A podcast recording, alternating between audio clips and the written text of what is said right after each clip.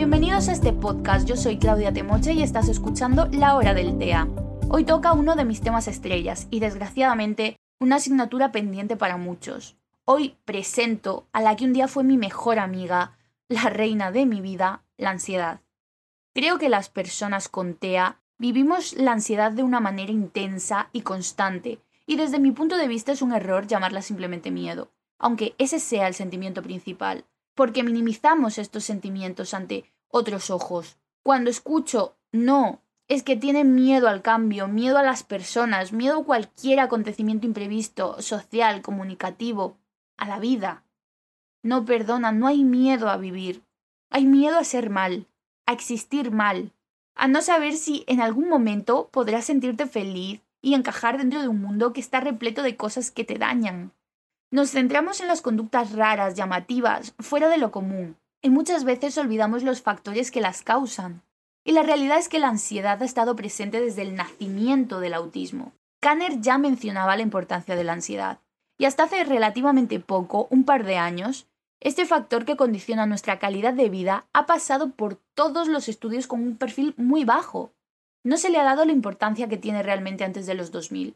Hoy por fin eso va cambiando. Encontramos estudios e investigaciones en abierto que apuntan hacia esta dirección en la relación que existe entre el TEA y la ansiedad. Y de verdad que no es para menos. Hablamos de una prevalencia altísima, pero altísima en personas con TEA. Según Kens, datos de hace tan solo tres años, ¿vale? Del 2017, debemos hablar de porcentajes de entre un 42 y un 79%. Una verdadera locura. Y como dijo Taylor, cosa que ahora de verdad yo también creo, si tienes TEA, tienes ansiedad. Es un problema importante porque, como he dicho, condiciona nuestra calidad de vida. Y no solo eso, si tenemos en cuenta que la ansiedad termina cronificándose, como defienden algunos autores, hablamos de no unos años, sino una vida entera marcada y cargada por sentimientos negativos. Los factores desencadenantes de esta ansiedad pueden no solo ser muchos, sino que también pueden encontrarse por todas partes y en todo momento. Las personas con TEA somos más vulnerables a la ansiedad. Fallamos en el empleo de estrategias de regulación, tenemos respuestas más intensas a estímulos con carga emocional y necesitamos más tiempo para volver a poner en equilibrio nuestras emociones. Pero ¿cómo ilustrar todos estos factores? A continuación mencionaré 10 detonantes que podemos encontrar en las personas con TEA. 1. Las propias personas son fuentes de ansiedad para nosotros. Creo que es obvio, y aquí no hace falta explicar mucho, el simple hecho de vernos obligados a relacionarnos con terceros en momentos que no queremos, y de verdad esos momentos son muchos, termina generando un estrés importante. Las personas neurotípicas son complejas, con estructuras sociales, patrones cambiantes que no pueden preestablecerse, porque da igual las veces que practiques delante del espejo, nunca podrás controlar la situación al 100%. Y relacionarse, dependiendo sobre todo de las habilidades que hemos adquirido, puede ser un proceso muy cansado y muy estresante. 2. Dificultad de comunicación social. Siguiendo la línea anterior, no solo se trata de interactuar con otros, sino de comunicarse con otros. El sentir o saber que no te expresas correctamente puede causar una ansiedad grandísima. El miedo al rechazo, el miedo al fallo, a la crítica, todos los miedos se pisan unos a otros. Te ves forzado a hablar cuando no quieres y más encima no sabes cómo comportarte en el momento de la verdad. ¿Qué decir? ¿Cómo decir? ¿Cómo expresar? 3. Problemas sensoriales. La gran mayoría de nosotros contamos con algún tipo de hipersensibilidad y el día a día puede ser una constante bomba de estrés. Hay factores que fuera de casa difícilmente se pueden controlar, luces, ruidos, por lo que es importante también saber canalizar y construir propias soluciones a estos problemas. 4. Tolerancia y aceptación. El terrible miedo a los cambios va mucho más allá. La necesidad y rigidez propias del autismo hace que este tipo de situaciones resulten muy difíciles de gestionar y la vida no es mecánica. Siempre terminan surgiendo situaciones espontáneas, cambios de última hora, por lo que sea, y si no logramos una manera al menos satisfactoria para que el sujeto pueda expresar su malestar, terminamos llegando nuevamente a la desregulación emocional. 5. El no reconocimiento de las propias emociones hasta lo extremo. Existen dificultades para identificar los primeros niveles de ansiedad, como ya he comentado en otros episodios que pasa con muchas emociones. Y si no podemos ver estos síntomas al principio, cuando ya somos conscientes de ellos, el problema que nos pasa muchas veces ya no se puede resolver Estamos al límite con los sentimientos desbordados y a punto o ya dentro de una crisis. Es mucho más difícil, como creo que es obvio, controlar un ataque de pánico que un agobio. 6. Miedo al fracaso. Como vimos en episodios anteriores, una gran mayoría vivimos con el perdón en la boca. Y eso conlleva muchas más cosas que simple inseguridad y culpa. Nos traspasa un estado de tensión constante. La mente nunca deja de estar en alerta. Por eso es muy importante encontrar un espacio en nuestro día a día para respirar y poder canalizar esa presión. 7. Algunas personas son generadoras de su propia ansiedad, por ser conscientes simplemente de lo que implica tener TEA, sentirse diferente, ser, ser conscientes al 100% y mirarlo desde el pesimismo puede generar mucha, mucha, mucha ansiedad. El propio rechazo y la baja autoestima ligado a este sentimiento de exclusión es un detonante explosivo, peligroso. 8. Los altos niveles de exigencia, de autoexigencia más bien. La exigencia está presente todo el tiempo. Incluso en nuestras obsesiones, como ya sabéis, yo las llamo así, siempre hay una continua tensión, incluso, y yo diría sobre todo, haciendo aquello que en teoría nos relaja y produce satisfacción y calma, en nuestros intereses restringidos, para, para que todo salga perfecto. Precisamente como es algo que de verdad nos apasiona, debe quedar perfecto. Y si esto no sale así, duro, muy duro. Por eso, por ejemplo, yo de verdad prefiero hacer las cosas a mi manera o no hacerlas, porque hacer algo, un trabajo, un escrito, una actividad y que no esté perfecta me genera una ansiedad que no puedo controlar, me da una rabia, una ira, me lleno entera de sentimientos negativos, una angustia, una explosión indescriptible, porque lo he hecho yo y todo lo que hago yo debe estar perfecto. 9. Dificultad para tomar decisiones aunque a los demás les parezca un asunto intrascendente o una decisión nimia en sus vidas, en nuestras cabezas pueden ser cosas de vital importancia. Por ejemplo, algo en lo que no dejo de mejorar es en la elección de ropa. Ya he avanzado mucho, pero sé que todavía me queda, me queda un poco para llegar al punto en el que quiero estar. Antes, por ejemplo, podía pasarme horas, y cuando digo horas son horas de verdad, eligiendo qué ponerme porque no solo debía verme guapa, seguir más o menos las modas para sentirme integrada, sino que también tenía que sentirme cómoda con lo que llevaba puesto.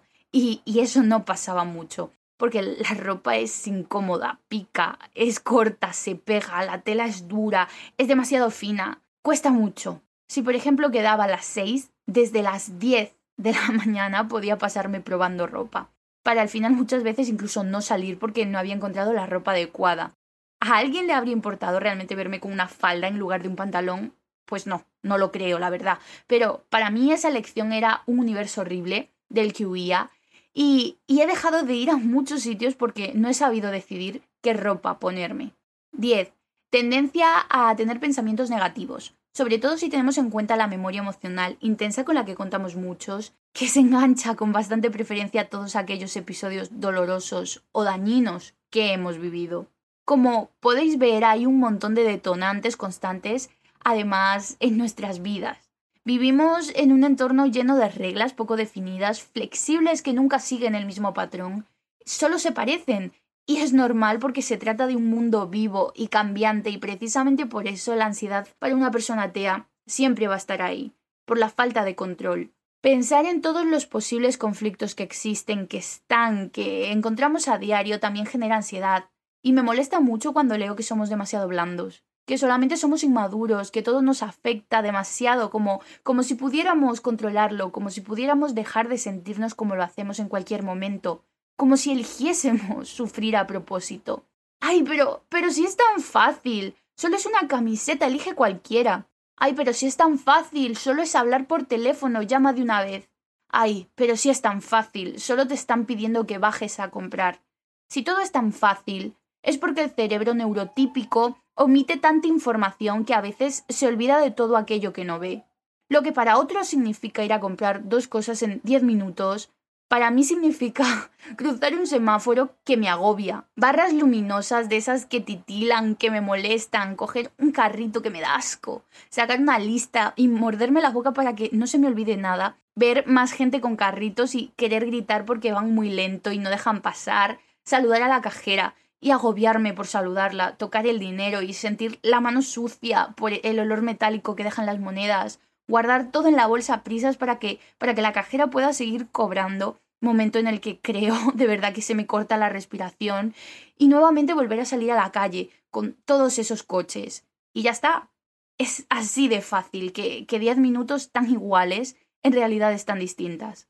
Dicho esto, Poner el foco en la regulación emocional es importante porque ahí encontramos el origen de muchas de nuestras conductas a ojos de terceros alarmantes o dañinas. Como he mencionado al principio del episodio, fijarse en la conducta y no prestar atención a lo que hay detrás es lo que solemos hacer sin darnos cuenta la mayoría del tiempo. Y es importante que eso cambie porque estar bien regulado emocionalmente no solo nos permite sentirnos bien, sino también mejorar a largo plazo y también protegernos de otra serie de alteraciones. Es importante entender nuestra condición y nuestra ansiedad, porque eso nos permite liberar un poco de la culpa que llevamos enraizada. Pasar del no entiendo qué me pasa, no quiero seguir sintiéndome así, pero no sé qué más hacer, al ahora comprendo que no me estoy saboteando, que tengo unos límites más marcados que otras personas, que no puedo permitirme recibir tantos estímulos el mismo día, nos da la opción de crecer, de mejorar, Restringir los estímulos, las actividades, los estresores de forma consciente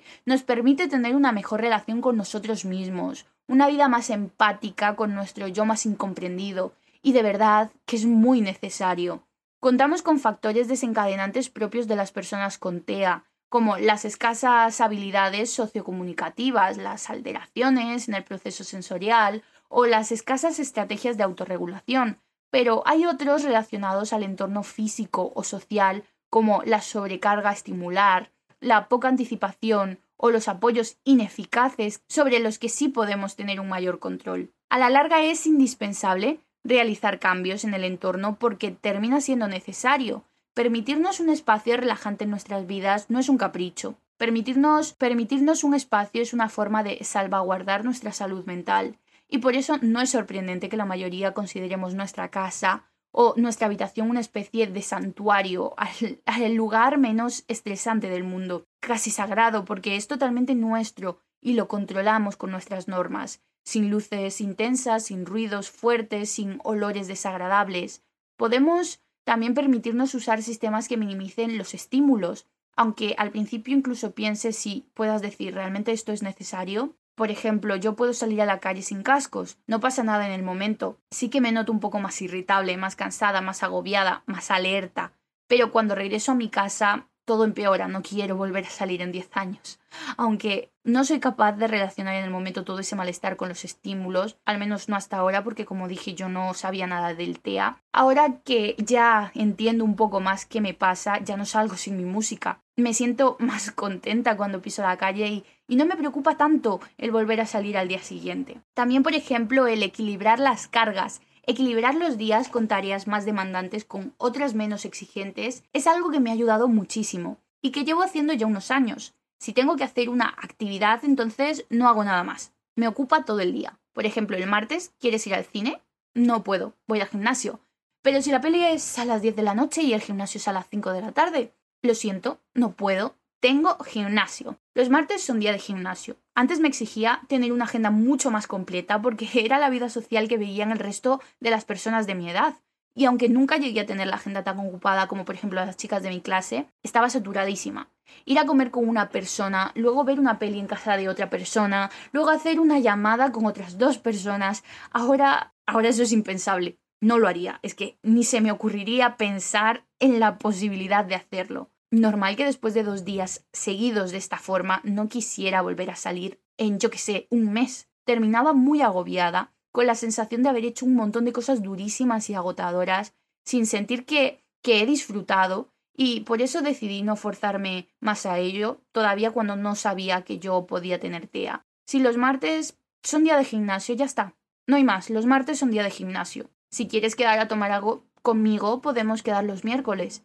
Y si no puedes, pues qué pena, porque no voy a forzarme más. No puedo distribuir mi tiempo en muchas cosas que para mí son grandes porque me bloqueo. Y para terminar llorando en un ataque de ansiedad en mi cabeza sin sentido, paso. También, como dije, es importante programar momentos de relajación. Creo que es importante saber cómo desconectar a lo largo del día. Un pequeño momento de paz, da igual la hora, pero un pequeño momento en el que te sientas tranquila. Un pequeño momento en el que te sientas libre. A mí me costó muchísimo encontrar una forma que realmente me resultara efectiva. Conté cosas de colores, conté cosas sin más, respiré, cerré los ojos, pero sin duda lo mejor para mí es la música. En mis momentos de extensión elijo lo que más me apetece. Últimamente voy de, de Handel a High School Musical pasando por Bruno Mars, una, una canción en la que me permito explotar, cantar, pensar, mover las manos, lo que sea o lo que me lleven esos tres minutos de canción. Sin molestias. ¿Tengo que estudiar 12 temas esta noche? Pues durante esos tres minutos no, no tengo que hacerlo. Por último, también recomendaría el ejercicio físico. Yo empecé gracias a mi pareja. Álvaro es una persona muy muy activa, de esta gente que de esta gente que cualquier deporte se le da bien. Desde que le conocí siempre me habló sobre lo mucho que le ayudó a empezar con el gimnasio, a relajarse, a controlar su rabia, a neutralizar sus dolores de espalda, y me costó mucho implementar esta rutina. Pero desde agosto llevo bajando cuatro días a la semana y sin duda lo recomiendo. Me siento mejor conmigo misma, como mejor, descanso mejor y también canalizo sobre todo mejor mis emociones. Me ayuda a mantener un equilibrio interno que hasta ahora no había conocido con nada. Por último, me gustaría comentar que la ansiedad puede ser una compañera muy dura. Mi primera crisis fue con 8 años y la última hace apenas unos meses. Y sé que me quedan muchas todavía, por eso lo que no dejo de repetirme es que debo aprender a convivir con ella y es lo que me gustaría compartir con vosotros. Para mí la mayor fuente de relajación es el permitirme ser yo misma, sin controles, sin ir más lejos. Ayer me puse a llorar con Álvaro porque me pidió que llamara al restaurante para pedir la comida. Odio pedir por teléfono, me pone muy nerviosa.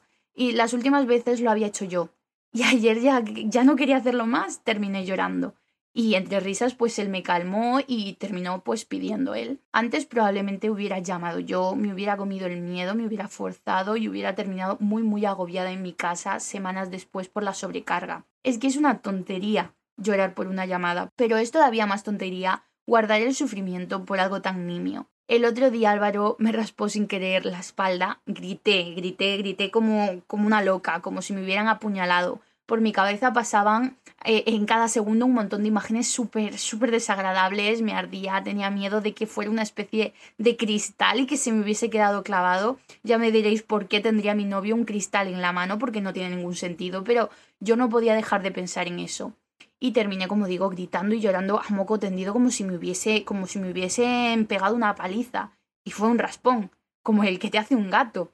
Salió una, una gotita de sangre y nuevamente pues me permití esta reacción, me permití gritar y llorar y antes no lo hubiera hecho, quizás se me habría escapado alguna lágrima a regañadientes, pero yo no hubiera dicho nada ni me hubiera quejado y a lo mejor esa noche sí me hubiese tirado llorando en mi cama toda la noche antes de irme a dormir.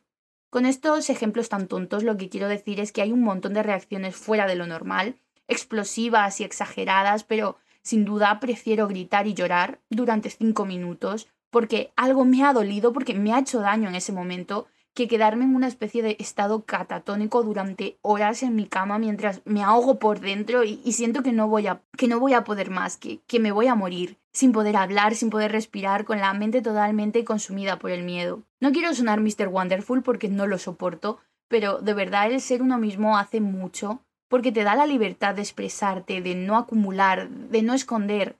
Y si la ansiedad no tiene de qué nutrirse, la podemos mantener a raya. Podría seguir hablando sobre la ansiedad mucho, mucho, mucho más, pero como digo siempre, los 20 minutos son muy cortos. Voy a dejar también colgado en el blog algunos enlaces por si queréis profundizar más en el tema. Y nada más. Soy Claudia Temoche y a todas esas personas que tienen dudas espero poder resolver unas pocas en cada episodio. Nos vemos el próximo lunes a las 8. Os espero como siempre en mi Instagram arroba info la hora del TEA. Sin nada más que decir por hoy, gracias y hasta pronto.